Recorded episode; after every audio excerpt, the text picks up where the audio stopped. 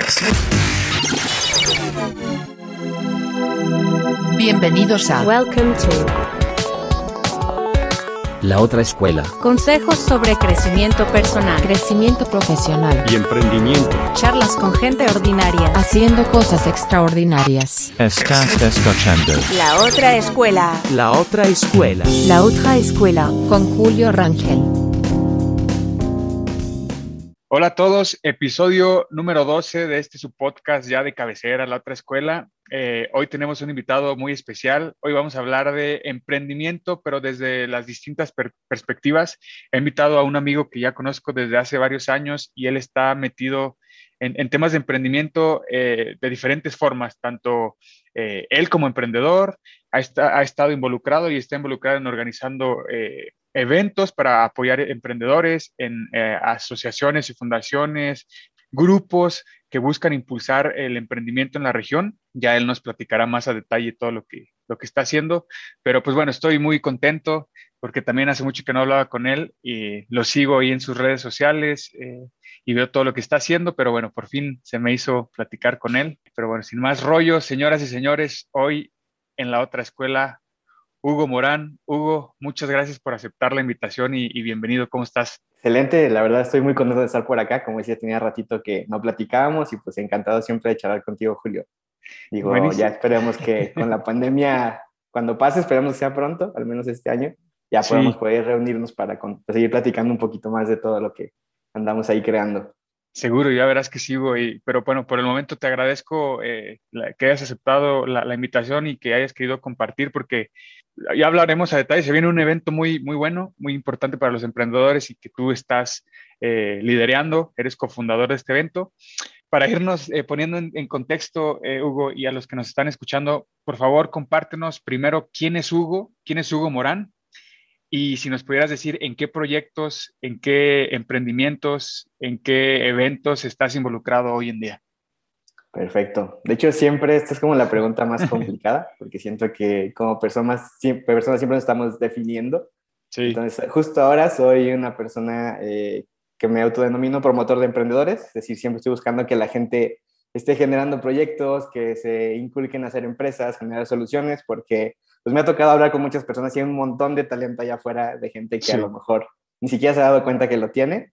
Este, y pues me gusta como que se den cuenta de esta parte, ¿no? De que pueden lograr mucho más allá de lo que se pueden imaginar.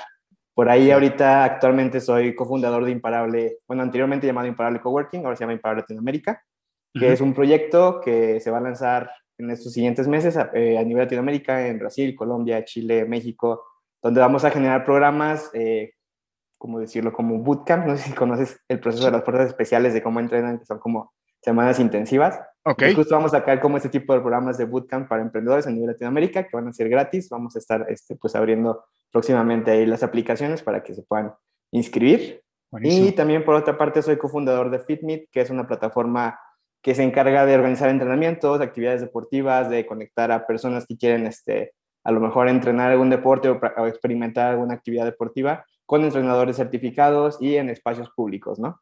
Órale. También por ahí soy, eh, como mencionaba, soy cofundador de Tunavali, de Tunatec, que es una comunidad de comunidades donde nos encargamos de promover el emprendimiento, la ciencia, la tecnología, todos los temas de innovación. Entonces queremos que más gente se sume a estas áreas de trabajo que son, eh, pues a lo mejor áreas que no son tan comunes de escuchar todavía en México o al menos en San Luis Potosí, que es la forma en la que actuamos a nivel ciudad, a nivel región. Eh, Ujú. entonces queremos que más gente se involucre sin tener como esos tabús de que, ay, pues tengo que ser súper bueno en matemáticas o tengo que ser súper nerd para hacer ciertas cosas, sino que vean que todas las carreras, todas las profesiones se pueden este, sumar a este tipo de industrias. Y también por ahí, este, de repente invierto en proyectos en etapa temprana, en early stage, sobre todo que tienen que ver con innovación, con tecnología, y pues también invierto ahí en criptomonedas y este tipo de tradings, ¿no? Caray, Hugo. Pero bueno, y ahorita nos vamos, vamos a ir eh, partiéndola ahí por, eh, eh, por proyectos esta charla. Primero, me gustaría que nos compartieras qué estudiaste, Hugo. Pues yo estudié la, bueno, ahora extinta carrera de creación y desarrollo de empresas en TEC de Monterrey, Campus San Luis Potosí. Eh, me parece que todavía existe en el sistema TEC de Monterrey, pero ya en el campus está cerrada, ¿no? Eh, Esta carrera yo la escogí porque la verdad estaba un poco, como decirlo, como indeciso Ujú. en lo que quería como empezar a estudiar en la universidad, porque quería hacer esta cosa y quería hacer otra cosa. Entonces me di cuenta que esta carrera abarcaba diferentes áreas, ¿no? Desde ingeniería industrial, mercadotecnia, administración, este, temas contables, etcétera, etcétera. Entonces fue como la, la, carrera que dije, pues vamos a probarla, ¿no? A ver qué tal. Y Ya. este, cuando tengo esa licenciatura, no tengo una maestría como tal. La verdad, si le soy muy sincero, no he encontrado una maestría que me llame la atención o que cumpla como con lo que yo estoy buscando. Ajá. Entonces todavía está pendiente ese tema de la maestría, pero tengo un montón de cursitos que he hecho, eh, por ejemplo, en edX de MIT, este, en diferentes plataformas virtuales, de un montón de cosas que tienen que ver con innovación, con negocios, eh, pues mucho parte como esto de autoeducarme ¿no? en estas áreas que me interesan. Hugo, ¿de dónde, ¿de dónde surge este interés por el emprendimiento? ¿En qué momento te das cuenta, bueno, tú realizas o qué viste, con quién hablaste, de qué te diste cuenta que te marcó y dices, sabes que yo quiero emprender o por aquí le quiero dar? Ya, es, es muy complicado porque, um, no sé, que, creo que una de las herramientas que todo emprendedor debe tener es la empatía. Entonces siento que ese era como mi superpoder desde que era niño. Entonces era como muy empático con mis compañeros, como con situaciones que les pasaban. Por ejemplo, me acuerdo una anécdota rápida. Eh, cuando era niño, eh, no sé, nos encargaban comprar un mapa de la República Mexicana, de vida prestada, etcétera. Y yo sabía que tenía dos o tres amigos que siempre se les iba a olvidar ese mapa, ¿no? Entonces yo siempre compraba mapas extra y ya desde día de, de la clase a la hora de entregarlo, pues decía, ah, pues yo tengo el mapa, te lo vendo. Se lo vendía un poco más caro de lo que, le había costado, de lo que me había costado a mí. Pero como que a partir de eso, ¿no? Como de ayudar y empezar a generar dinero, empezaba así como a buscar ahí pequeños como negocios, y, pero enfocado siempre en ese tema de empatía, ¿no? De ayudar a otras personas con sus problemas. Entonces como que a partir de ahí me di cuenta que me gustaba eso, como ayudar a la gente. Eh, ya más adelante, después conocí como la figura del empresario, uh -huh. que tiene su fábrica y que tiene sus negocios y que tiene como cierto estilo de vida y me llamó un montón la atención. Entonces a partir de ahí también dije como, ah, pues a lo mejor me podría dedicar a esta parte, ¿no? Interesante. Eh, ¿Cuáles fueron tus primeras eh, experiencias o acercamientos al emprendimiento, Hugo, ya una vez, digamos, eh, iniciada tu carrera profesional? Eh, o por así decirlo, ¿en qué momento ya te fuiste involucrando en, en, emprendimientos ya un poco más en serio, donde ya le estabas metiendo poco más de, lana, aplicando un poco más ya de, de conocimiento, arriesgando un poco más? Eh, pues mi primer negocio como formal lo hice a los 18 años. Eh, uh -huh. Era un negocio de gocha que se llamaba Gocha Hunter, porque mi perro se llamaba Hunter. Entonces, por eso le puse ese nombre de Gocha Hunter. Eh, y pues la verdad, ese negocio empezó igual, ¿no? Por una necesidad personal y por eh, como empatía con mis amigos que nos gustaba un montón ir a jugar gocha. Entonces siempre íbamos de que cada fin de semana, al menos cada 15 días a jugar. Y pues la verdad era caro, ¿no? O sea, sí nos gastábamos bastante dinero para ese entonces, para nosotros, no sé, 300 pesos por persona, que pues cuando eres estudiante pues es mucho. Sí. Entonces nos gastábamos un montón de dinero y pues yo curioseando una vez en internet vi en Mercado Libre que las marcadoras, las pistolitas que usan para gocha, eh, pues estaban con mil pesos, ¿no? Entonces yo dije, pues no manches, o sea, con tres veces que voy ya me hubiera comprado mi marcadora y podría como yo tener mi equipo y demás. Entonces a partir de ahí dije, ay, si yo hiciera un espacio que a lo mejor donde yo pueda jugar y pueda como modificar las cosas y que no esté limitado nada más ir una hora y media, sino que tenga ah. todo el día para poder jugar con mis amigos. Entonces de ahí nace la idea de generar mi propio negocio de gotcha, ¿no? Y pues ya, a salir del destino, eh, conseguí un préstamo, por ahí compré algunas cosas, conseguí un local este, en Soledad, que está aquí cerca de San Luis Potosí, eh, y empecé a armar como este negocio de gotcha. Sí. Y me empezó a ir súper bien porque había un montón de gente que quería ir y pues compartía como ese gusto. Entonces, pues para mí no era como un negocio, era más como mi club de, de amigos nos contábamos a jugar, pero pues me estaba haciendo generar dinero, ¿no? Ya después por temas de seguridad, bueno, de inseguridad más bien, tuvo que cerrar. Uh -huh. eh, pues estamos hablando de 2009, 2008. Que okay. era cuando todo este tema de la inseguridad en San Luis estaba durísima. Entonces, pues eso fue como los primeros pasos como de un negocio formal que, que estuve ahí este, generando, pues a partir de, de este gusto que yo tenía por un hobby, ¿no? Deportivo. Ah, interesante.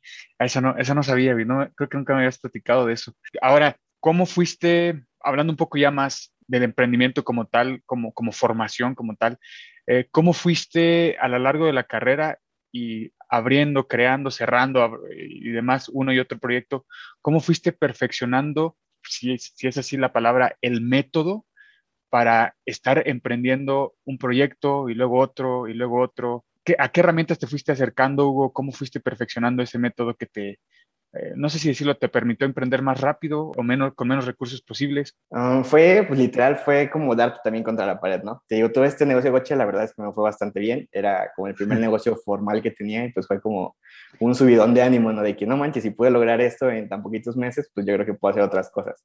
Entonces, sí. digo, a partir de que cerré este negocio, pues a la par iba llevando clases en la universidad que tienen que ver con administración, con mercadotecnia. Entonces, como cositas que había en las clases, las empezaba como a aplicar a mi negocio. La verdad, muchas no me salían porque hay cosas que a lo mejor en teoría sí funcionan, pero a la hora de la práctica no funcionan para todos los negocios. Sí. Este, y pues fue básicamente eso, fue ir como creando diferentes negocios. También por ahí tuve un, un negocio de renta de videojuegos. Ujú. Este, inclusive en mi fiesta de cumpleaños me acuerdo que le hacía negocio y le hacía como si fuera tipo un concierto, un evento de, de, de una fiesta. Y pues allá entraban este, con pases y tienes que comprar tu, tu entrada para poder acceder a diferentes cosas. Llevábamos DJs y otras cosas. Entonces siempre me ha gustado como esta parte de, de estar organizando este, eventos, comunidades, eh, participar en diferentes negocios. Y te digo, entonces a partir de esto, como de ir emparejando la universidad con lo que estaba haciendo, fue como ir aplicando algunas herramientas, pero realmente creo que lo que me dio un giro en la universidad a, a cambiar esta, esta estrategia como más de Lean Startup, de aprender este, un poquito de la regla de vida que tengo de equivócate rápido, equivócate barato, Eh, pues fue participar en un evento que se llamaba Boss Challenge, que fue de la universidad, que pues básicamente nos subimos eh, un fin de semana en un camión con rumbo a Monterrey para crear este, una, una empresa en ese fin de semana, ¿no?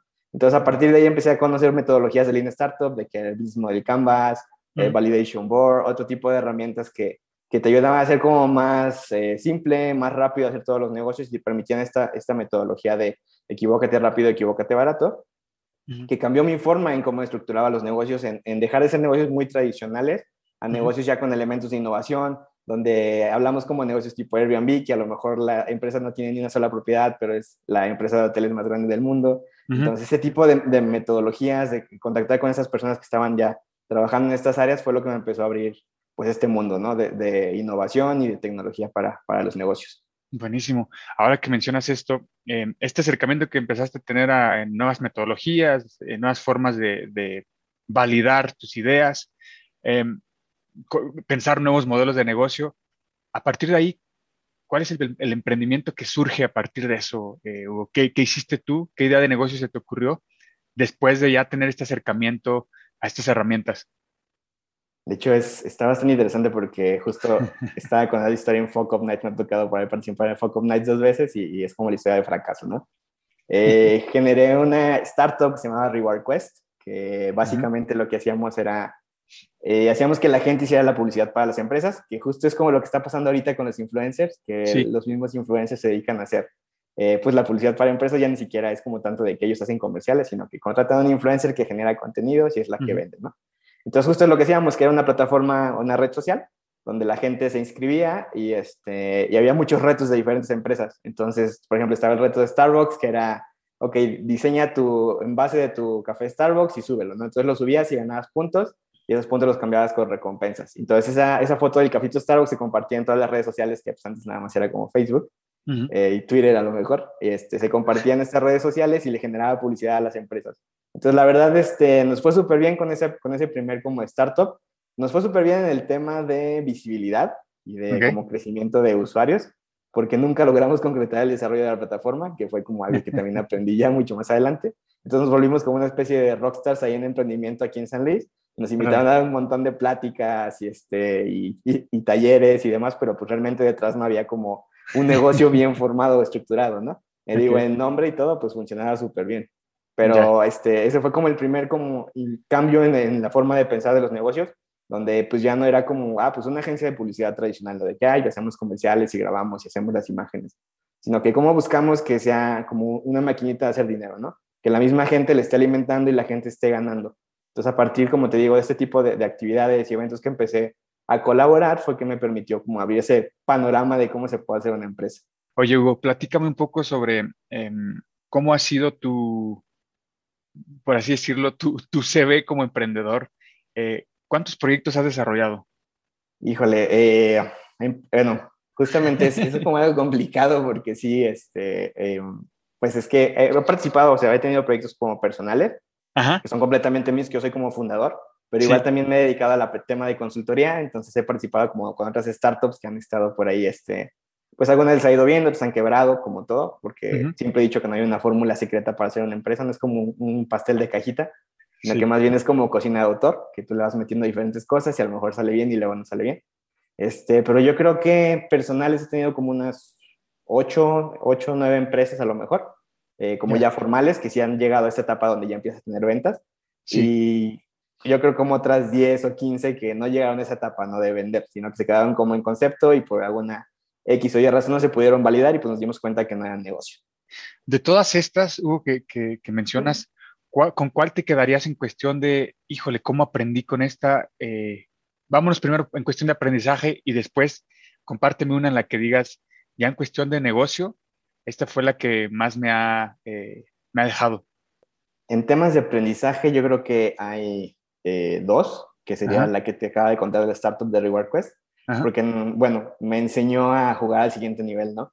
Ya estábamos hablando de, pues no nada más es un chavito que está haciendo su juego de gocha, sino que ya estamos viendo inversionistas, vamos a platicar con marcas, con Grupo Alsea, con empresas ya grandes donde pues ya llega siendo formal, ¿no? O al menos tienes que aparentar ser formal.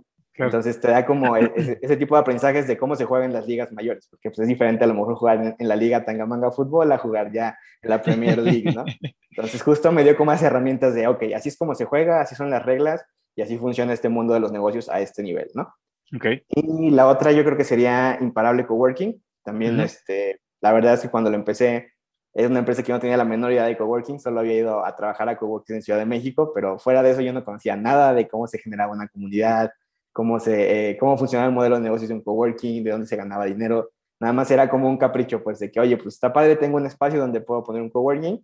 Se dio la oportunidad, entonces pues lo empecé a generar con mi hermana. Empezamos ahí, este, con el espacio. De hecho, está padre la historia porque, bueno, no sé si nos de tiempo, pero un resumen Dale, muy dale, rápido.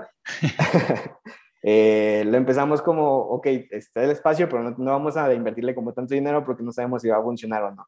Entonces, literal, fue como, pues vamos a comprar pallets y maderas y ofertas de sillas y, y fue como armamos el coworking, ¿no? Realmente nosotros lo construimos casi, casi que a mano. Este, y pues estuvo padre toda esa experiencia de cómo desarrollar un local. No me ha tocado como desarrollar fuera de lo de eh, las fiestas o lo del gocha como un local específico como para oficinas. Ujú. Igual tenía otros emprendimientos donde ya teníamos una oficina, pero pues era rentada y pues ya había como muebles y demás. Pero una, o sea, una empresa, una oficina desde cero y cómo generar condiciones, cómo hacer alianzas con eh, gobiernos a nivel municipal, estatal, federal, con diferentes empresas, con fondos de inversión que estaban buscando y que nos daban como una plataforma de reclutamiento para, para empresas. Entonces, todo ese tipo de, de experiencias también fue muy, muy padre y pues creo que me dejó bastantes, eh, aparte de contactos con personas geniales que son unos gurús en todos los Ujú. temas que manejan de tecnología, educación y demás, ciencia, eh, pues me dejó estos aprendizajes de cómo, cómo operar algo desde cero, de, pues disminuyendo la mayor cantidad de costos posibles, ¿no? ya, yo- ya lo mencionaste ahorita de, de que eh, gracias a ese acercamiento a, a nuevas eh, técnicas, estrategias, nuevos conocimientos, te permitió ampliar el panorama de cómo em- emprender, ¿no?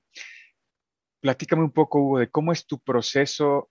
Lo voy a resumir así muy, muy bruscamente, pero ¿cuál es tu, ¿cómo es tu proceso de la idea a la realidad? O sea, ¿cómo se te ocurre la idea? ¿Cómo identificas o detectas la idea la necesidad, por así decirlo? ¿Y cómo lo, tú lo, eh, has aprendido a llevarlo a la realidad? O sea, de la idea ya lo, lo- lo transformas ya en un modelo de negocio, un producto, un servicio, etcétera. Eh, bueno, como actualmente lo manejo, eh, Sí. no es la, como la respuesta universal, no quiero decir que todo el mundo lo haga Claro. así, pero es como a mí me funciona de forma muy personal. Yo siempre traigo una libreta o en el celular donde anoto problemas que veo en la calle, ¿no? Por ejemplo, si en, en una esquina veo una señora que se está quejando porque hay un bache en la calle, pues es un problema que tiene, ¿no? Entonces a lo mejor lo anoto y a lo mejor en la noche que llego veo el problema y digo, ah, pues estará chido hacer, este, no sé, una plataforma de autobacheo o no sé, algo, algo me invento, ¿no? Entonces siempre estoy como buscando eh, estas situaciones de problema, inclusive personales, y siempre, pues cuando tengo tiempo libre, pues lo uso como forma de relajamiento, ¿no? De, ah, pues estaría padre una solución, ¿qué tal? Y, este, y de repente cuando este, reviso mi libreta como de ideas, a lo mejor me hace algún clic de que, ah, me acordé que yo había pensado una idea para este problema cuando lo vuelvo a ver, entonces ya lo empiezo a analizar y lo primero siempre que hago es, yo sigo mucho la regla de fake it until you make it, pero no en el mal sentido, porque mucha gente lo usa como para aparentar cosas que no es, sino en el sentido de que vamos a hacer como si ya estuviera la solución creada. Entonces en ese rato hago una red social de algo, a lo mejor de que bacheo.com.mx y, este, y hablo como ahí de lo que es y a lo mejor subo algunas imágenes como premontadas de cómo se vería la solución o una foto de una plataforma que a lo mejor no es del todo real y pues la lanzo y empiezo a ver como la gente que interactúa, si alguien me manda un mensajito para pedirme de que, ay, quiero información, o con dónde me inscribo, o cómo funciona, o la cantidad de, de interacciones que se empiezan a generar. Y entonces cuando ya la estoy como echando a correr, ¿no? Entonces ya si veo que hay como potencial, digo, ah, pues a lo mejor está interesante y ya me pongo después a investigar qué soluciones hay que son parecidas eh, porque también es otro tema, ¿no? Que mucha gente cree que porque, ay, si ya existe ya no lo puedo hacer, pero pues si eso fuera cierto no tendríamos tantas marcas de coches y de bicicletas y de refrescos y demás, ¿no? Entonces creo que eso también es importante que, que nunca te quedes con esa idea de que, ah, pues ya existe, no lo puedo hacer. No, al contrario. Eh, Richard Branson tiene una forma, una, una forma, una ideología muy padre que me gusta en una frase, que es como cuando las empresas lo están haciendo mal, es el momento perfecto para entrar al mercado. Entonces es, es justamente, yo vivo bajo esa ideología, ¿no? A lo mejor sí hay una solución, pero veo que la verdad no está tan padre como lo que yo estoy pensando, entonces a lo mejor es buen momento para yo entrar y probarla. Entonces empiezo así a, a, sumarla y entonces la, la, voy escalando y va creciendo y vamos como construyéndolo muy orgánicamente. Eh, yo he desarrollado como todas esas habilidades de a lo mejor de diseño, de programación, de negocios, de marketing, entonces yo soy como, por decirlo, como una especie de equipo inicial, que a lo mejor no soy experto en todas estas áreas, pero tengo las nociones básicas para lanzar un negocio yo solo. Entonces así es como lo empiezo a hacer. Y ya una vez que veo que sí hay tracción, que ya hay gente que está interesada, entonces cuando me dedico a reclutar un equipo de trabajo que, que lo haga mucho mejor que yo. Entonces ya busco socios, este, busco a lo mejor, me pasó con Fitmeet, por ejemplo, con Fitmeet tenía la idea de hacer esta plataforma de, de entrenamientos porque antes de ejercicio y después pasaron muchas cosas y dejé de ser fitness. y entonces este, dije, no, pues me gustaría retomarlo, pero a lo mejor no quiero ir como un gimnasio, quiero a lo mejor entrenar al aire libre, porque antes yo entrenaba al aire libre, pero pues no hay como una forma de, juntarme con más gente. Entonces me ocurrió esta plataforma y luego empecé a validar que era un problema que varias personas tenían. Después busqué a una persona que es mi socio Emilio, que si lo está viendo, saludos, eh, que, que, empatara con esto, ¿no? que tuviera como el interés en temas de fitness y que él es un súper programador, entonces él lo hace mucho mejor que yo en temas de programación es, un genio, entonces ahí fue cuando lo invité, ¿no? Porque sabía que cumplía con el perfil, entonces ya hicimos una llamada, le dije que, que cuando podíamos platicar para, para unas ideas que traía para rebotarlas, ya le conté, él me contó que tenía una idea parecida y pues las juntamos. Ahí fue cuando se generó esa como sinergia para empezar esta empresa, o en esta startup todavía. Órale, qué interesante, Hugo. Eh, entrando un poco al tema, eh, es que me surgen muchas dudas con lo que platicas, eh, pero hemos escuchado bueno, a lo mejor los que nos estén escuchando alguna vez lo han escuchado y si no lo han escuchado ya en su momento, espero poder platicar a detalle de estas metodologías, pero digo, hemos escuchado el desarrollo de clientes, Lean Startup. Eh, yo, es una pregunta personal. ¿Qué tanto se han actualizado estas metodologías, Hugo? ¿Qué tanto has visto que han cambiado que hoy en día la forma de hacer negocios o de llevar a la realidad una idea eh, demandan otras necesidades que a lo mejor estas herramientas no que se hayan quedado, no, no, que ya no sean válidas o que se hayan quedado cortas, pero que necesitan como un, un update ahí. ¿Crees que esté pasando eso? Sí, sí, completamente de acuerdo. Eh, creo que es algo que, pues como decimos, ¿no? la tecnología y las redes sociales y demás nos han vuelto personas muy cambiantes, entonces a lo mejor este, en dos meses va a ser una nueva, una nueva red social que le va a ganar a TikTok y va a cambiar las reglas en cómo interactuamos y ya no va a ser por videitos cortos donde salimos bailando, sino que va a cambiar y vamos a subir, no sé, podcast, ¿no? Y completamente va a ser totalmente podcast, como este tema, ¿no? De podcast que, que también ya ha estado creciendo mucho. Entonces, sí, completamente de acuerdo en que todas las metodologías que tenemos eh, tienen que evolucionar. De hecho, ahorita, por ejemplo, con el modelo de negocio de Canvas, luego salió en Link Canvas y han salido muchas variantes de ese tipo de negocios, eh, pues están como tratando de adaptarse a estas necesidades, ¿no? Por ejemplo, ya hay Canvas, modelos de negocio Canvas especiales para cierta industria, por ejemplo, Hace dos años tuvimos Startup Weekend en el tema de sustentabilidad y usábamos un modelo de negocios que era enfocado a negocios sustentables, ¿no? Y que tenían que ver con el impacto en el medio ambiente y sistema B y todas estas, eh, pues, nuevas estándares o, ideologías de, empresas sociales. Bueno, antes eran llamadas socialmente responsables, ahorita son empresas sociales, ¿no? Entonces, sí, completamente tiene que estar cambiando y aparte de que también cada vez tenemos como más identidad como seres humanos, entonces también a lo mejor eh, un negocio que esté enfocado a la gente que le gusta el rock va a ser muy diferente al mismo negocio enfocado a la gente que le gusta, no sé, la electrónica. Entonces vamos a tener que estar haciendo herramientas nuevas, ¿no? De hecho, por ahí yo estoy haciendo una herramienta que se llama este, Root One o este, Ruta 1, que es para emprender, ¿no? Que justamente habla como del mercado en Latinoamérica y cómo, cómo funciona y va, es como tipo un juego de mesa, por así decirlo. Y pues que también estoy actualizando y sumándole herramientas que ya existían, pero metiéndole como un cambio a, este, a adecuarlas a, a lo que tenemos como necesidad en el mercado latinoamericano. Hablando de ese tema, Hugo, em, y quiero compararlo con la situación que a veces nos pasa de que no siempre, no siempre lo que estudiamos en la escuela eh, eh, nos va a servir al 100% eh, en la realidad, ¿no? Y mucho menos en temas de emprendimiento, ¿no? Porque, digo, muchos hemos escuchado historias de emprendedores que como tal, tú lo has dicho, no hay una verdad absoluta. Eh, hay mil formas de, de, de, de, emprender, ¿no? Que hemos visto que emprender, y hay muchos perfiles de emprendedores, pero si alguien, si alguien, por ejemplo, imagina que un, que un, que un joven, que un adulto quiere emprender y se encuentra como en esta etapa de, híjole, pues tengo la idea, sé más o menos por dónde, eh, por dónde quiero irme, pero ¿tú, ¿tú, qué le recomendarías, Hugo, de por dónde empezar? O sea, de, tan, tanto, de tantas herramientas que hay, tantos, voy a ponerle entre comillas, influencers y personas que, que escuchamos, que hacen mucho ruido de que vete por acá y vamos y ta, ta, ta de tanta información que hay disponible, ¿por dónde empezar, eh, Hugo? En base a tu experiencia y lo que tú has visto eh, con demás eh, emprendedores en, en, y tú que estás muy metido en el ecosistema emprendedor aquí en la región, ¿por dónde empe empezar? Yo creo que justo antes de cualquier eh, como herramienta o, o, teoría que puedas usar para emprender, creo que lo primero que tienes que hacer es como meterte en líos. por ejemplo, por ahí me parece que también hablaba en el podcast acerca de la regla de los tres segundos yo manejo sí. la regla de los cinco segundos, que son cinco segundos para tomar acción en algo, eh, como decían, ¿no? De que mandar un mensajito de texto, este, hacer un, sí, una, una, página falsa de Facebook, entonces es como justo eso, meterte en problemas. Eh, creo que siempre es el primer paso cuando te comprometes a algo que tienes la duda, es que no sé si va a funcionar o no, pues manda ese mensajito, ¿no? Este, o, o manda ese correo de que, oye, quiero vender esto, ¿te interesa? A lo mejor si tu producto, tu idea que tienes, eh, tienes alguien en común que, que, está como dentro de tu mercado, quien crees que la pueda consumir, pues mándale un mensajito y comprométete o, o empieza a hacer una presentación y luego compártela, este, o inclusive sube alguna historia a tus redes sociales diciendo, oigan, quiero hacer esto, ¿ustedes qué opinan? ¿Sí o no? Entonces, como generar ese, ese compromiso con, con otras personas que te van a ir como obligando a seguir tomando, porque, ay, híjole, ya les dije que voy a hacer esto, ¿no? Y también la presión social, pues, es, es bastante interesante para, para tomar acción. Entonces, cuando tienes esa presión social detrás, este, pues te vas obligando, ok, ya dije que iba a hacer esto, ahora tengo que inventarme un logotipo, ahora tengo que inventarme cómo, o cuánto va a costar, o cómo lo voy a entregar si voy a estar vendiendo en Internet. Entonces, creo que esa parte como de autopresionarte socialmente, creo que es la primera herramienta que deberías de hacer, ponerte en líos a ti, a ti mismo. Órale, qué buen, buen, buen consejo.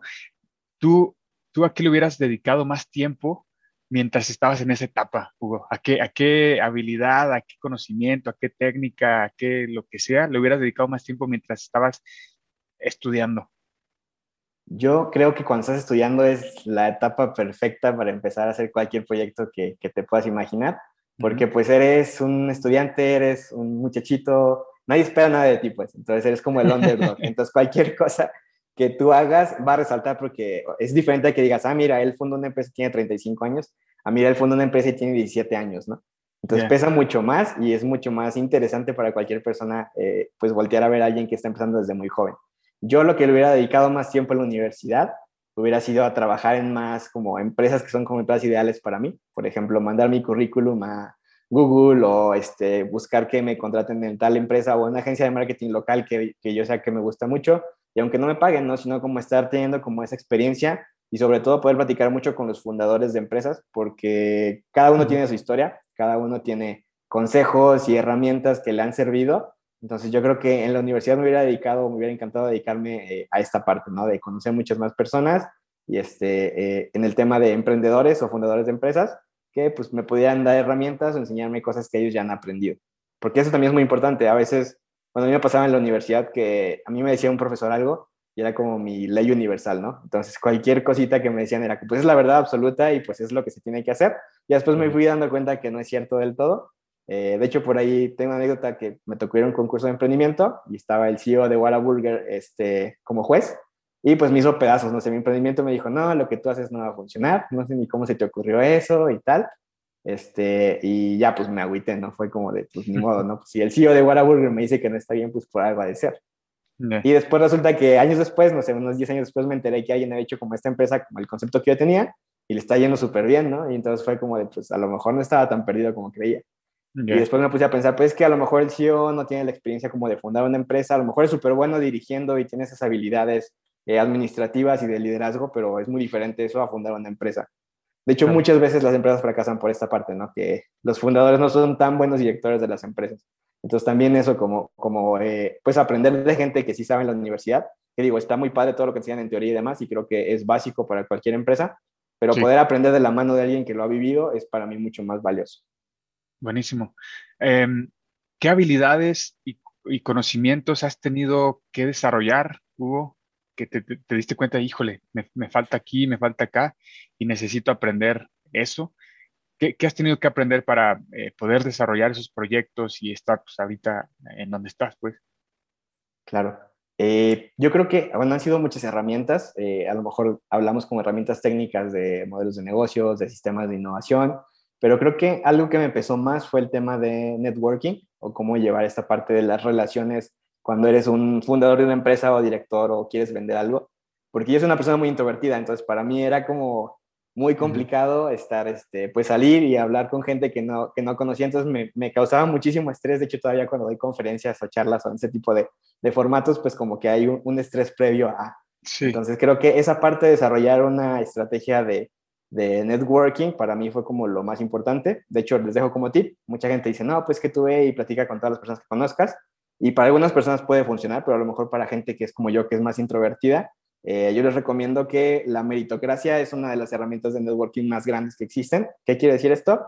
Eh, por ejemplo, yo voy y ayudo, ¿no? Yo doy primero antes de, de, preguntar por algo y hago que ese mismo trabajo que estoy haciendo haga que la gente voltee a verme y pues que se quiera sumar a proyectos. Entonces yo creo que esa, esa ideología de, de hecho la maneja mucho Techstars de Give First, es uh -huh. como fundamental para hacer networking. Y otra cosa que también este, creo que eh, me costó también fue el tema del liderazgo, como aprender a manejar equipos que son multidisciplinarios y que a lo mejor tienen contextos completamente diferentes. Y pues quieras o no, si hay como ciertas personalidades en cierto perfil profesional, entonces no es lo mismo platicar con un abogado y convencer luego a un programador y hablar con los de marketing, entonces tienen que estar como todos pensando en el mismo eh, nivel y mismos objetivos, entonces creo que esa parte de cómo organizar un equipo de trabajo es una de las herramientas más, más importantes que, que debes de desarrollar. Eh, Hugo, hablemos, hablemos eh, de lo que está por venir y creo que tú tienes mucha información que nos puedes compartir y, sobre todo para eh, aquellas personas que quieran integrarse a este eh, ecosistema emprendedor en la región. Platícanos sobre Tunatec y Tuna Valley. ¿Qué es? ¿De qué se trata el evento? ¿Cuándo va a ser? ¿Y qué sorpresas vienen, vienen por ahí? Va, que va, genial. Sí, de hecho, bueno, Tuna Valley es como una comunidad de comunidades. ¿Qué quiere decir esto? Que ahí es donde juntamos a un montón de eh, gente o líderes de comunidades en diferentes áreas que tienen que ver con tecnología, ciencia, emprendimiento, innovación. Y pues a, a raíz de esto, eh, de este como conjunto de, de, líderes y de comunidades, se genera Tunavali, que es como la que abraza a todas las comunidades y es una plataforma para que éstas puedan crecer y lanzarse y tener mejores vinculaciones, porque pues es más fácil cuando somos varios a que nada más sea una persona, ¿no? Entonces, sí. esta plataforma de Tunavali nace a partir de eso, que de hecho eh, justo empieza como con Imparable Coworking, que uh -huh. abrimos el espacio para que muchas comunidades fueran a dar eventos ahí gratis. Nos dimos cuenta que había un montón de comunidades en San Luis, pero que no estaban como comunicadas o estaban haciendo como esfuerzos aislados por su propia cuenta. Entonces, pues los invitamos a que, a que se sumaran. Y un día tuvimos una reunión con todos, este, pues como para organizar eventos y no estorbarnos decir, ah, pues yo tengo evento el jueves, ¿no? Y si pues si hay poquita gente que va a los eventos de tecnología, pues no pongan evento en jueves porque pues ahí nos vamos a, a, poner el pie. Entonces, a partir de eso empezamos como que a colaborar y luego por ahí la gente de desarrolladores LP eh, se les ocurrió la idea de hacer un congreso de pura tecnología, ¿no? Que querían nada más como hablar de temas de programación y demás. Y nos dijeron que pues Imparable podía como que apoyar y pues nosotros gustosos nos sumamos y a partir de ahí este, pues decidimos hacer el congreso. Era un congreso chiquito como para 100 personas Uh -huh. eh, y nadie nos volteaba a ver, ¿no? O sea, nadie, nadie quería sumarse a este congreso que se llamaba Tunatec.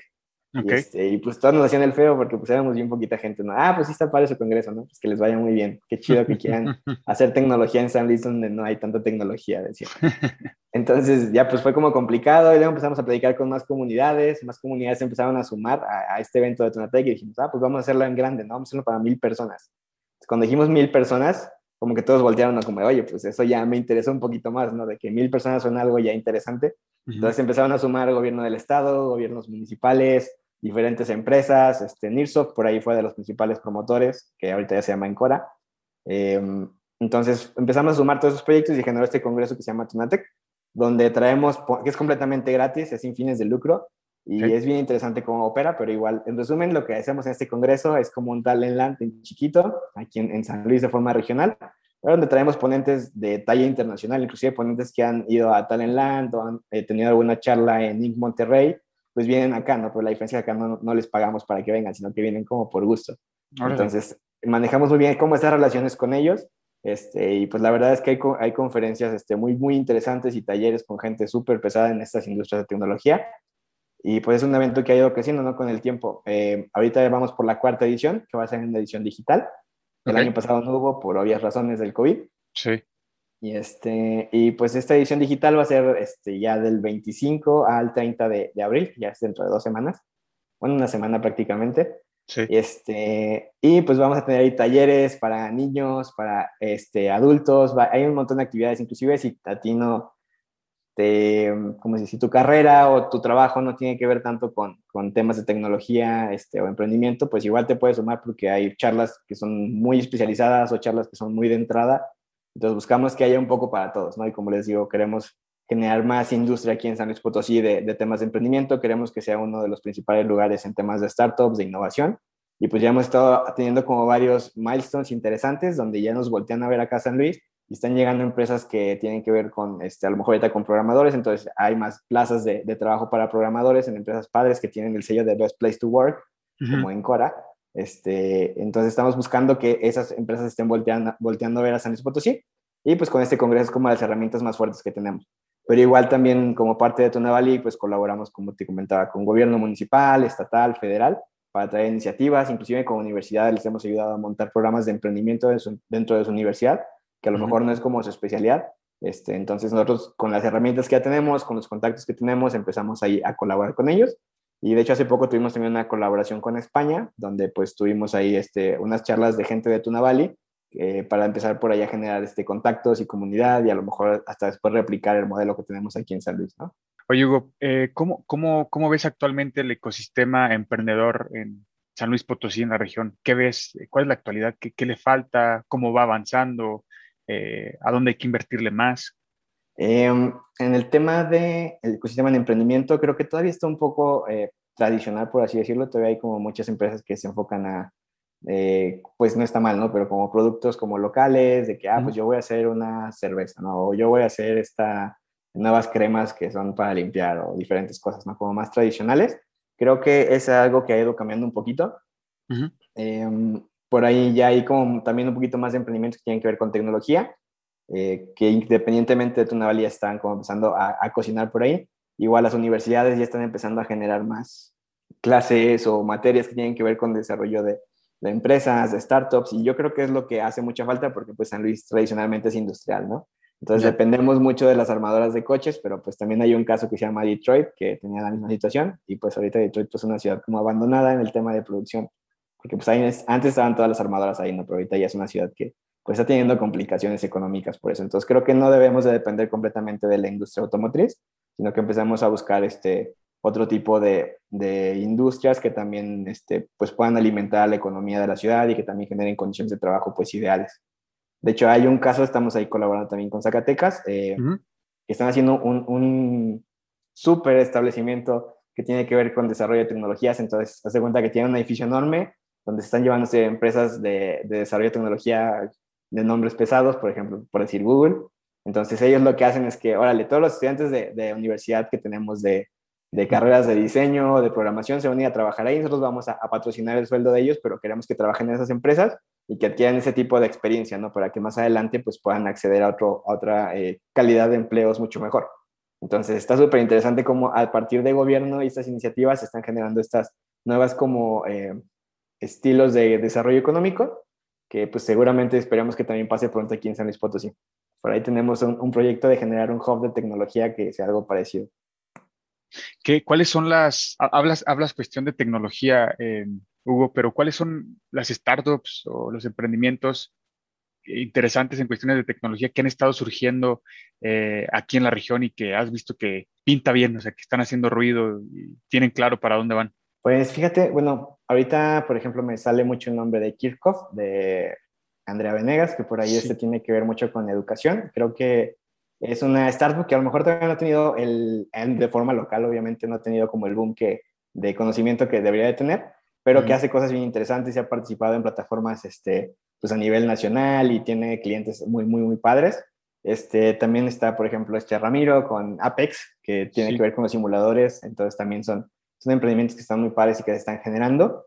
Eh, por ahí conozco algunos estudios de videojuegos que también este, por ahí este, se está, están este, creciendo, tres píxeles, que también tienen unos proyectos muy, muy padres que seguramente eh, estaremos escuchando pronto de ellos y que les va a ir muy bien en todo lo de videojuegos y móvil.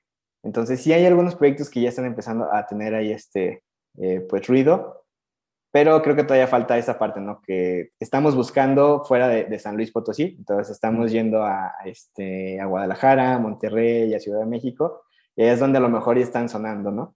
Por ejemplo, Newbox, que es una empresa de, hosting, pues es potosina, ¿no? O es de potosinos, pero pues aquí casi no es conocida, es mucho más conocida en Guadalajara porque justo se fueron para allá para tener sus oficinas. Entonces hay un montón de empresas así que pues desgraciadamente tienen que salir de la ciudad para ir a buscar pues la fortuna en otros lados, pero que pues tienen mucho potencial, ¿no? Y como te digo, que son empresas a, nivel nacional e internacional reconocidas, pero no tienen el ruido que deberían aquí de forma local.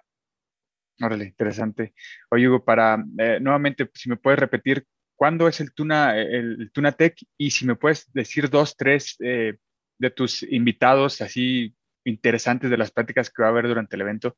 Em, bueno, va a ser del 26, eh, lunes 26 de abril al 30, el viernes.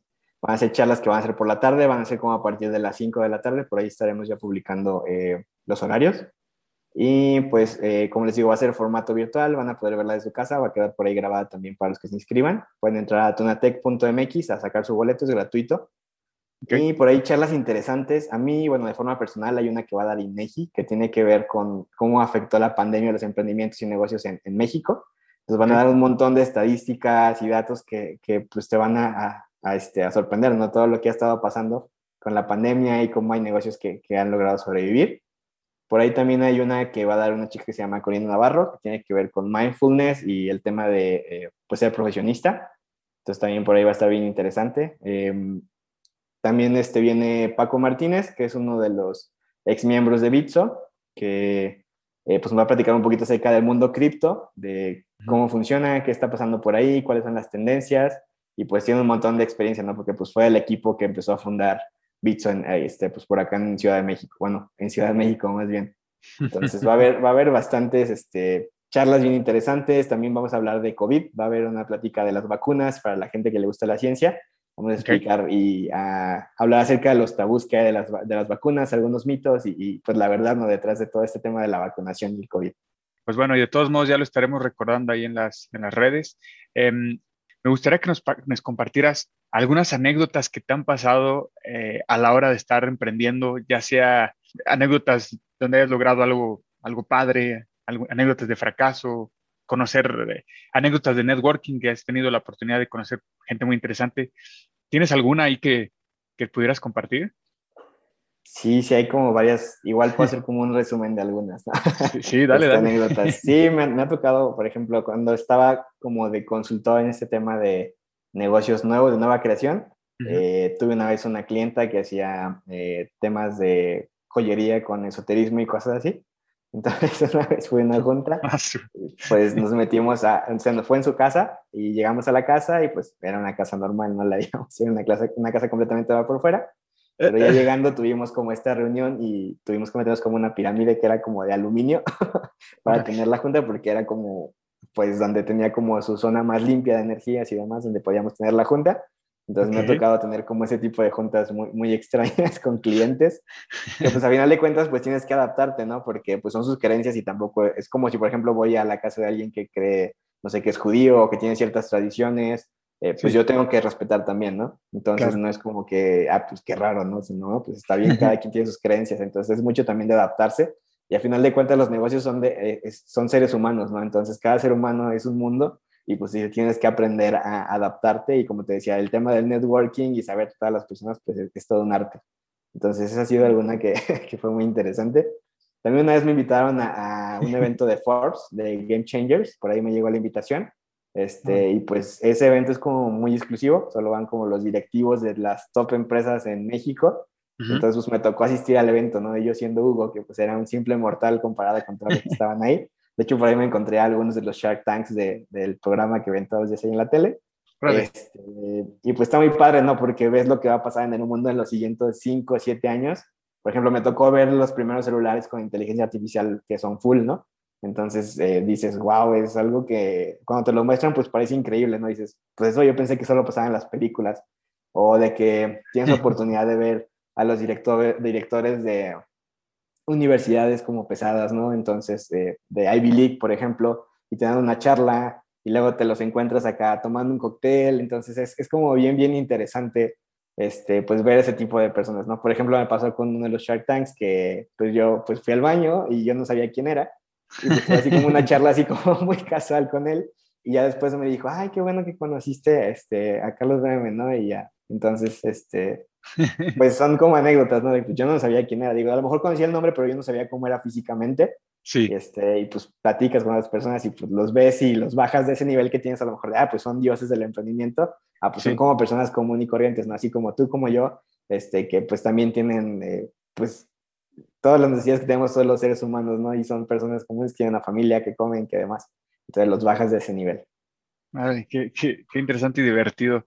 Oye, ahorita que mencionabas de, de- de este evento que tenías la posibilidad de ver tendencias y demás, eh, hablando de tendencias, eh, ¿dónde estás viendo en cuestiones de emprendimiento, ya sea tanto en cuestiones de metodologías, industrias, formas de trabajo? ¿Qué tendencias estás viendo en, en los emprendedores? ¿Qué industrias le están dando? ¿Qué nuevas herramientas están utilizando? Eh, bueno, hablando un poquito más como a nivel México quizá o a nivel mundo, porque a lo mejor en San Luis todavía estamos Sí. como con estas ideas de que, ah, pues voy a hacer el Uber de tal cosa, ¿no? Entonces, eh, digo, no está mal, está bien, pero justo esta parte también está, está funcionando mucho, que empezamos a reestructurar los negocios, eh, pues esto, como un Airbnb, donde ya nos empezamos a, a saltar pasos y, este, y pues ofrecemos nada más un servicio y nos dedicamos a la parte de conectar personas.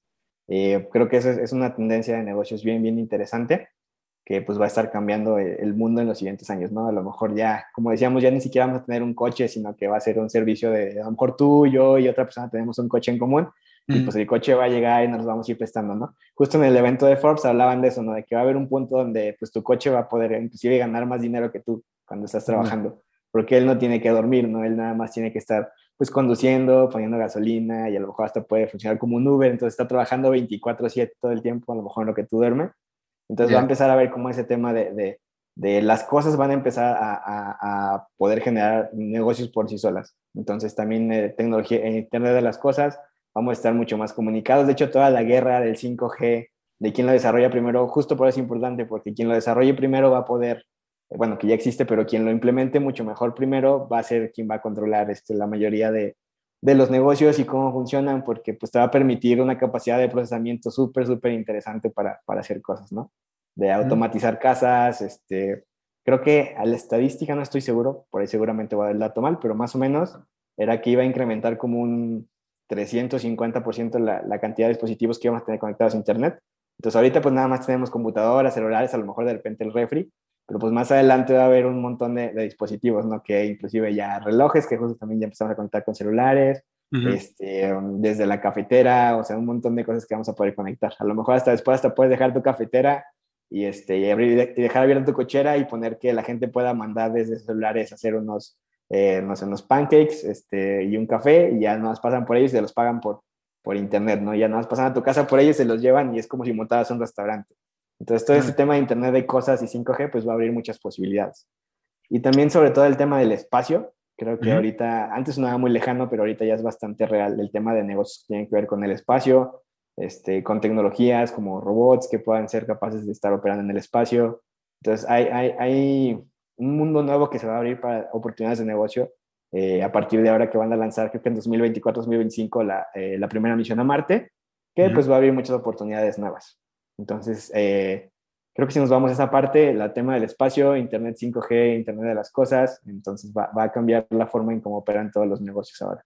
Acercándonos ya un poco a la, final de, a la parte final de esta charla, Hugo, me gustaría eh, preguntarte, yo, yo sé que has conocido gente muy interesante a lo largo de tu trayectoria como, como emprendedor, de esos, de esos directores, de esos emprendedores, de esos inversionistas que has tenido oportunidad de, de, de conocer y conversar, ¿Qué, ¿Qué, consejos te han dado? ¿Qué consejos has escuchado de parte de ellos que, lo, que te han servido y que la verdad les, has encontrado mucho valor en esas palabras?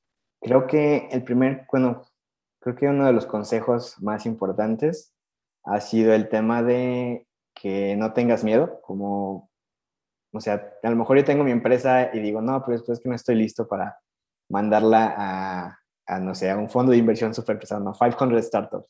Entonces digo, no, la verdad no estoy listo. Entonces ellos lo que siempre dicen, no, pues que tú mándala porque la verdad es que como inversionistas eh, no sabemos nada. O sea, ellos tienen como nociones de negocios y han hecho empresas, pero realmente en el fondo es como, pues somos neófitos en muchas cosas, no es como que lo vamos a saber todo. Inclusive me ha tocado platicar con gente que le ofrecieron invertir en Uber y dijeron, no, pues que eso no va a funcionar, ¿no? Ya. Y pues ahorita vemos el monstruo que es Uber, entonces pues están arrepentidos de ese tipo de, de- de decisiones que toman. Entonces justo eso, es como a bajar de nivel a, a los inversionistas, a los superemprendedores, que pues también son seres humanos, que, que realmente puedes llegar a platicar con ellos y no tienen todas las respuestas, pero pues les gusta como mucho colaborar, son muy abiertos a participar, igual con Tunatec nos hemos dado cuenta que cuando mandamos las invitaciones siempre nos responden y a veces no pueden por temas de trabajo, pero cuando pueden siempre están como muy abiertos a colaborar. Entonces justo eso, ¿no? Como de atreverse a, a hablar con esas personas eh, sin tener como ese miedo o ese sentido de inferioridad, inferioridad de, de- de nosotros, ¿no? Sino que pues también son seres humanos. Ese ha sido uno de los consejos más importantes. El segundo consejo también para conseguir inversión es que tú ya debes de traer como ventas, aunque sean muy poquitas, pero que tengas ventas, no hay nada que valide más un negocio que tengas unas ventas. A lo mejor tú puedes decir, ah, es que tengo este super empresa y está el modelo de negocio súper pulido y demás, pero si tú no traes ventas o traes como ese historial de tracking de, de, de que demuestres de que realmente funciona, eh, va a ser muy difícil que consigas inversión, ¿no? Entonces, eh, justamente como esas dos partes de que pues, no tengas miedo y genera esas ventas o preventas para que, puedas darle como esa fiabilidad a lo que tú quieres hacer, a tu proyecto y pues que sea más atractivo para los inversionistas. Vale, buenísimo. Oye, Hugo, igual también para eh, esos emprendedores en etapas tempranas, los que apenas están ahí con las ideas en la mente y buscando ahí por dónde empezar, ¿qué recursos, qué herramientas, qué metodologías recomendarías que se, se acercaran y dónde encontrarlas? Eh, bueno, de forma personal, como para el desarrollo del emprendedor, hay como algunos libros que les recomendaría. Por ejemplo, eh, Leader Without Title de Robin Sharma, que Ujú. creo que se llama en español como el líder que no era licenciado o algo así en español. Pero bueno, Ok. es un libro de Robin Sharma, Leader Without Title. Eh, se los recomiendo muchísimo porque tiene que ver con cómo manejar equipos, cómo este, pues, liderar, aparte de como de la parte profesional, también como tu vida. Entonces, los recomiendo mucho. Suena como mucho autoayuda, pero creo que es una herramienta muy, muy poderosa. También hay un libro que hace poco me regaló una eh, amiga que se llama Monse, saludos a Monse, este, que se llama Cosas que me contó un pajarito, que es de Stevie Stone, que es el cofundador de, de Twitter, Ujú. que también habla mucho como de él, ¿no? Como, como él generó a un como alter ego para poder como autoconvencerse de que puede hacer las cosas. Entonces también ese como consejo de que pues a lo mejor si tú no te crees capaz, pues crea un alter ego que sí sea capaz, ¿no? Entonces a mí me pasa, por ejemplo, cuando doy charlas, de hecho hubo un tiempo que pensé que estaba un poco loquito, ¿no? Por eso, porque decía, es que yo cuando doy una charla no soy yo como tal, sino como es alguien que está dando como esa charla y que tiene las características que necesitan para que pueda cumplir esa tarea, ¿no? Ya Ya. cuando leí este libro de Business Stone, pues ya fue como de, ah, bueno, no estás tan loco, ¿no? Hay más gente que también lo hace. También el libro de Growth Hacking, de hecho, todas las eh, metodologías de Growth Hacking se las recomiendo mucho, eh, que tienen que ver en cómo escalar negocios, cómo, cómo empezar a, hacer embudos de ventas, cómo empezar a, generar este, pues, esas tracciones que son interesantes para los inversionistas. El libro de Growth Hacking, que, ay, ¿cómo se llamaba este autor? Era Sean... Sean Ellis, ya, Sean Ellis y otro autor, bueno, pero busquen ese libro de Growth Hacking con Sean Ellis, este, es, es bastante bueno y creo que les va a servir mucho. Y también el libro de eh, Al estilo Virgin. El estilo Virgin está padre porque habla como de cómo empezaban los negocios de Virgin. Este, no sé si conocen por ahí las empresas de Virgin, que ya es un grupo de Virgin Group que es gigante. Entonces habla de, de, de este Richard Branson, de cómo era cuando empezó y pues que tiene mucho que ver con, con eh, pues básicamente el camino de cualquier emprendedor. Y lo padre de él es que son pues eh, a lo mejor empresas que eran como en negocios tradicionales y cómo los manejaba él, ¿no? Entonces yo creo que, que con esos cuatro libros que ustedes empiecen está genial. De hecho, yo soy mucho de la gente que, ah, pues si no te gusta leer, pues velo en YouTube, ¿no? Seguramente hay algún resumen o encuentras algo Claro. que, que te... Porque también creo que hay un tabú en eso de que, ah, es que tienes que leer a fuerza, ¿no? Digo, hay gente que aprende de diferentes formas, ¿no? Si te gusta leer, pues qué padre que tengas el hábito, pero también hay otras formas de aprender este, este tipo de conocimientos. Buenas recomendaciones, Hugo. Eh, antes de despedirnos, Hugo, me gustaría eh, preguntarte lo siguiente.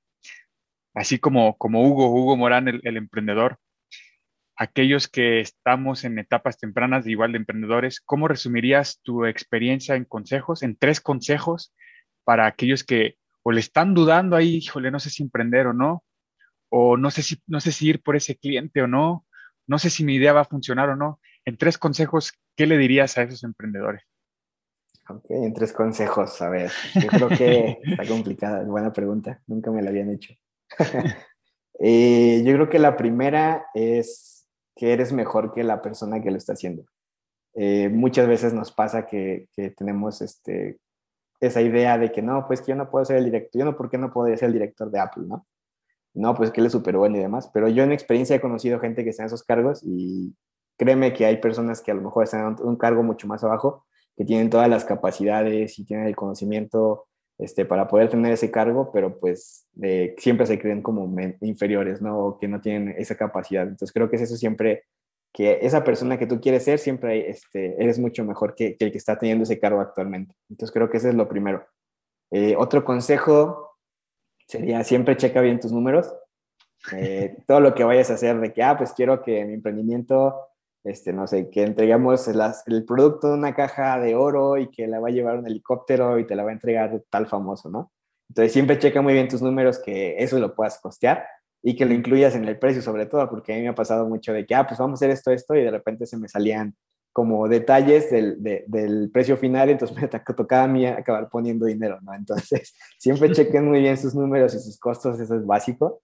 Eh, hay un montón de cursitos en YouTube donde pueden meterse a, ver cómo es la administración básica de un negocio, pues si no tienen como ese trasfondo de, negocios, administración o contabilidad. Entonces siempre chequen bien, muy bien sus números. Y el tercero es siempre piensen en grande, porque me he dado cuenta, ¿no? Que tú cuando tienes un negocio chiquito o tienes un negocio grande, siempre es el mismo desgaste físico, emocional, de relaciones personales. Eh, entonces, si ya vas a estar sufriendo, pues mejor sufre en grande, ¿no? Que tengas ganancias en grande, que sea mucho más fácil para, para ti salir y venderlo. Este, inclusive, eh, la gente es mucho más, más fácil que se sume a proyectos que sean en grande, como nos pasó con el Tunatec, que primero era como un negocio chiquito y no les interesaba, y luego fue en grande, y todo el mundo quiere estar en los proyectos grandes y, y en donde va a sonar más y va a haber más gente que, que, que esté como comprando o interesada. Entonces, siempre, siempre todo lo que ustedes piensen, piénsenlo por 10, es como mi regla eh, para cuando empiece un emprendimiento. A lo mejor dices, ah, pues voy a empezar una heladería. Bueno, pues piensa en una cadena de helados, ¿no? O sea, una franquicia gigante a nivel nacional de, de heladerías y, este, y siempre, siempre, siempre busca que, que, sea muy atractivo para los demás, porque va a ser mucho más sencillo para ti este, venderlo y te va a hacer la vida mucho menos complicada. Y bueno, se me acaba de ocurrir un tip extra. Dale, dale, dale, pilón. Y el cuarto consejo que yo recomendaría a cualquier emprendedor es que siempre use la herramienta de preventas. ¿Qué quiere decir esto? Que antes de él invertir su dinero o el de alguien más en comprar algún producto o algún eh, servicio que necesite eh, en el cual invertir dinero propio, es que siempre genere un sitio donde pueda, como decía, ¿no? Eh, hacer una preventa de lo que quiere lograr entonces, para que ese mismo dinero de las preventas se pueda usar para adquirir el producto. Entonces, ¿qué quiere decir? Por ejemplo, si yo voy a vender manzanas y la manzana me cuesta 5 pesos, entonces a lo mejor yo ofrecer la manzana en 7 pesos, que ya a lo mejor ya viene este, con lo que a mí me cuesta, y a lo mejor por ser una preventa ofrecer un descuento de 2 pesos y ya que se paguen 5 pesos, ¿no? Entonces a lo mejor yo no gano dinero como tal, pero ya empiezo a tener esa eh, comercialización o entradas de dinero que nos va a generar tracción, que va a ser atractiva para inversionistas a la hora de ir a presentarle nuestro proyecto o que lo queramos crecer. Y sobre todo que va a generar pues esta fiabilidad nos va a permitir probar los modelos de negocio o los procesos que estamos empezando a generar por ahí. Hugo, eh, ya para cerrar nuestra, nuestra charla, eh, ¿dónde te puede encontrar la gente que nos esté escuchando y tenga dudas más, más específicas y más, eh, más concretas y quiera acercarse contigo? ¿Dónde te pueden encontrar, ya sea en redes sociales, algún correo, eh, LinkedIn. Eh, bueno, sí, en LinkedIn me pueden buscar como eh, Héctor Hugo Morán. Ahí estoy. También tengo una página que es hugomoran.com.mx. Justo ahorita la estamos como actualizando, pero igual por ahí se pueden contactar. Y ahí están como mis redes sociales, ¿no? Tengo una en Instagram que es founder-hugo-morán. Este, también se pueden por ahí este, mandarme un mensajito, me pueden seguir también adelante.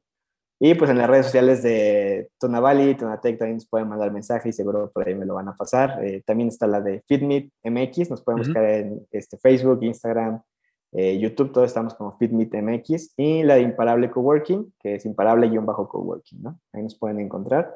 Y pues cualquier duda que tengan, yo estoy más que encantado en, en apoyar a emprendedores. Les digo, es algo que me apasiona muchísimo, entonces pues ojalá haya más gente que escuche este podcast y se anime a emprender algo. Buenísimo, Hugo. En verdad, gracias por eh, aceptar la invitación y sobre todo compartir eh, en esta charla lo que has vivido y experimentado como, como emprendedor durante estos años. Espero volver a contactarte y a lo mejor ya platicar sobre algo un poco más específico, porque eh, esta plática fue un poco, poco amplia. Hay muchos temas bien interesantes y de mucha utilidad para gente que eh, se anime a, a, echar a andar un negocio. Eh, y espero, pues bueno, que nos aceptes la invitación, ¿verdad? Sí, claro, encantado, encantado en, en colaborar, ya sabes, y, y, felicidades por el podcast, está genial. Voy a acabar de ver los otros episodios, ya vi unos tres, cuatro, este, y pues está genial. Espero que, que hayan servido los consejos que les di y que esté a la altura de los demás invitados que han sido buenísimos.